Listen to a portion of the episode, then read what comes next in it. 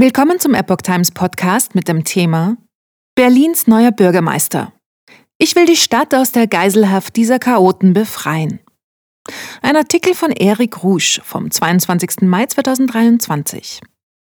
Berlins neuer Oberbürgermeister verhandelt nicht mit Radikalen wie Klimaklebern und wird keinen Brief aus der Senatskanzlei in Gendersprache unterschreiben. Berlins neuer regierender Bürgermeister Kai Wegner von der CDU setzt sich für einen verständlichen Sprachgebrauch in der Senatsverwaltung ein und möchte deshalb künftig auf Gendersprache verzichten. Es geht mir um eine verständliche Sprache und ich werde so schreiben, wie ich es in der Schule gelernt habe, sagte der CDU-Politiker dem Tagesspiegel am Sonntag. Deshalb habe ich und werde ich keinen Brief aus der Senatskanzlei in Gendersprache unterschreiben. Ein generelles Verbot in der Kommunikation der Berliner Verwaltung werde es jedoch nicht geben.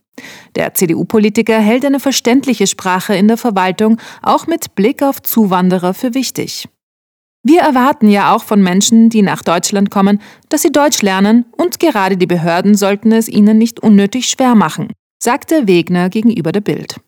Die offizielle Webseite der Stadt Berlin kündigt Anpassungen am Internetauftritt in Bezug auf die geschlechtergerechte Sprache an, um den aktuellen Senatsumbildungen gerecht zu werden.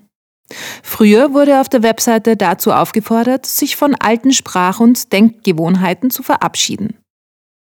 Beschleunigte Verfahren für Klimakleber. Aber nicht nur dies kündigte Wegner im Bildinterview an. Demnach will er auch beschleunigte Verfahren für die Klimakleber einführen, damit wir hier zu schnellen Urteilen kommen. Es könne nicht sein, dass festgenommene Blockierer nach wenigen Stunden wieder auf freiem Fuß wären und sich an der nächsten Kreuzung festkleben würden, so der CDU-Politiker. Um dies zu erreichen, will er, dass Staatsanwälte bei den Klebeaktionen vor Ort sind. Das ermöglicht eine schnelle Beweisaufnahme und das Urteil kann der Tat auf dem Fuße folgen.